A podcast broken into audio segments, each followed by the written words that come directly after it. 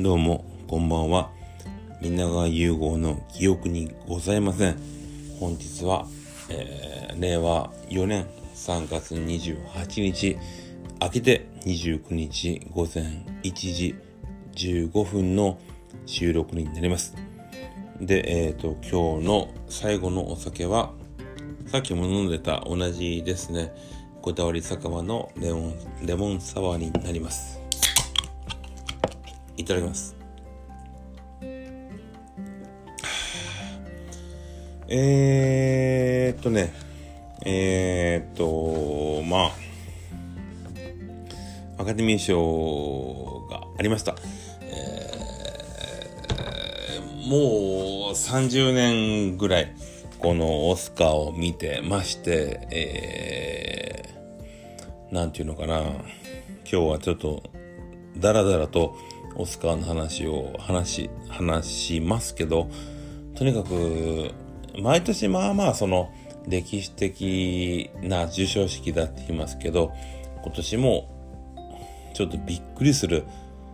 ことがありまして、特別な式になりました。で、えっと、まず、まあ簡単に賞を振り返りますと、えー、作品賞、えー、コーダ愛の歌という作品ですね。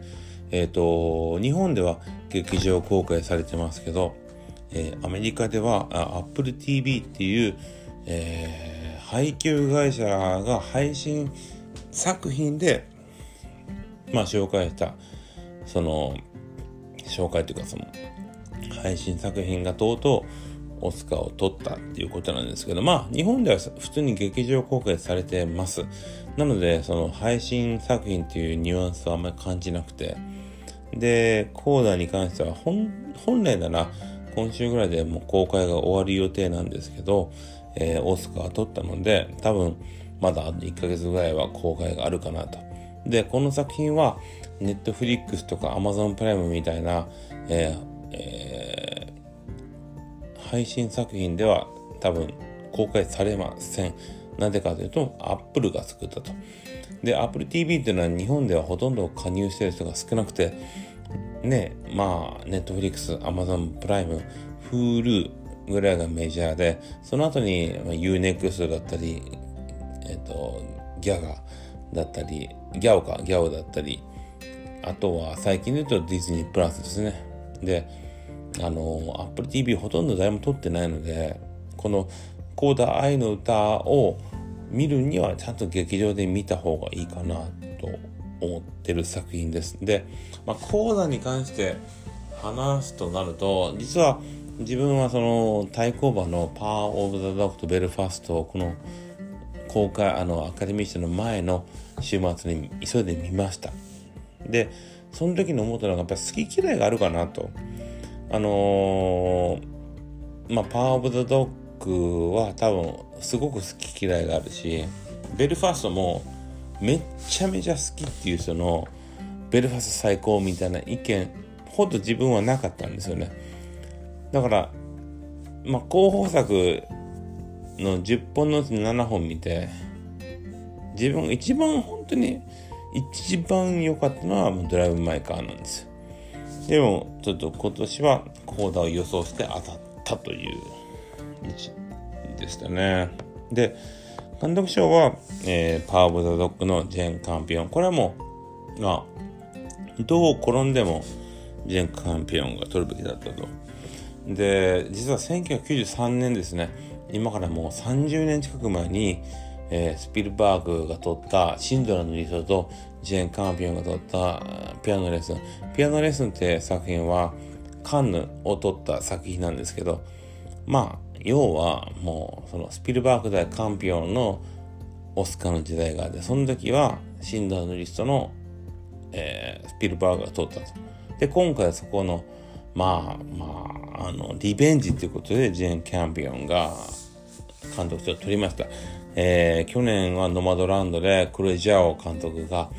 えー、取ったので2年連続で女性監督まあ言うてもこの70年80年 ,80 年以上あるオスカーの歴史の中で女性監督が取ったのはまだほんと3本なんで少ないんでね。あのその女性が取った2年連続取ったっていうのはあんまり、まあ、前かし的なとこあるかなと思ってます。で、えっ、ー、と主演男優賞の話をする前にどうかな。主演女優賞の話しますかね。ジェスカ・チャスティンの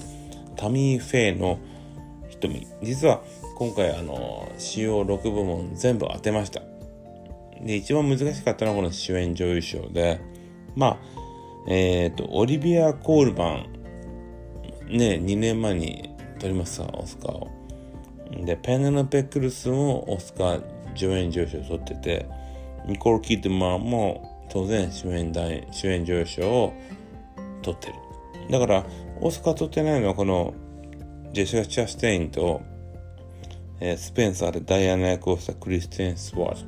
ドでクリステン・スチュワードは多分ねいずれオスカーを取るような女優さんだと思うから今回は、まあ、ジェシカジェシカ・チャステインだったのかなと。あのー、ただそのウィル・スミスもしっかりなんですけどまあ要はそのなんか作品がいいありきの役者のうまさとかじゃなくなってきててまあそのウィル・スミスが出てる「ドリームプラン」とジェシカ・チャスティンが出てるタミー・ペンの瞳どっちもそんなにオースカーに関わってないんですよね。どちらかというとウィル・スミスがこの役演じたいジェシカ・チャステインがこの奇抜な役を演じたいっていうのでなんか作品の中でも主演女優男優がありきでのなんかちょっとこう私ってうまいでしょみたいな演技できるでしょみたいなそういう風潮がちょっと嫌だなとは思ってます。で今後もいきますと助演女優賞のえー、ウェスサイドストーリーのちょっと待ってね、ウエスサイドストーリーのアリアン・デ・ボース。そして助演男優賞は、コーダ・愛の歌、主人公のお父さんを演じた、えー、トレコーツァーが、えー、取りました。トレコーツァーのやっぱり授賞式のスピーチがとっても感動的で、あのー、まあ要は、まあ、ウエスサイストーリーのラテン系の視聴者が出てないっていうのもあったけど、今回のその、講座に関してはそのろう話者の方しか出てないっていうこのダブルでいい思いをしたなと思います。で今年のオスカーに関して言うと一番大きいのは実は去年のコロナ禍になかなか映画が公開されなかったんで去年の1年間2021年の1年間プラス違う2020年の1年間プラス2021年の2ヶ月分？だから要は14ヶ月分のノミネート公開作品が対象になったんですよ。だから今回の2021年度に関してはえっ、ー、と12月が省けちゃうから要は、えー、10ヶ月分の作品がノミネートの対象だったんですね。だからちょっとニュアンスがまあまあ変わってくる。うん。しかも、まあ、オスカーのノミネート作品って結構アメリカ映画に特化したものじゃなかったりするから、いろいろこう、うん、想像外のことが起きましたね。でもなんかね、目がもう閉じてきてるので、目が閉じないまでの話をしたいと思います。で、えっと、今回ね、ちょっと、実はオスカー、あのー、3月の今日27日にオスカーってことで、遅いんですよ。で、これってその、コロナ禍の影響かなと思ったら、実は、あのー、スーパーボール、アメリカのアメフトのスーパーボールの影響で、オスカーが遅れざるを得なかったと。